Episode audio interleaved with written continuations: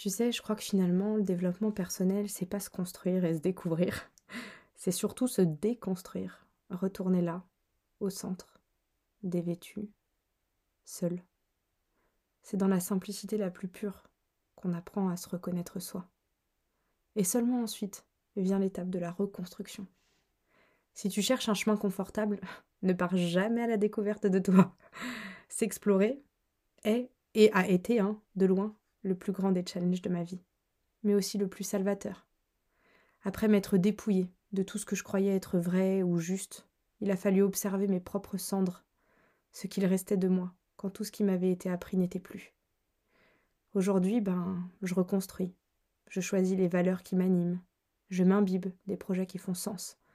Et surtout, j'incarne les vérités qui me semblent justes. Aligné. Voilà comment je me sens. Aligné.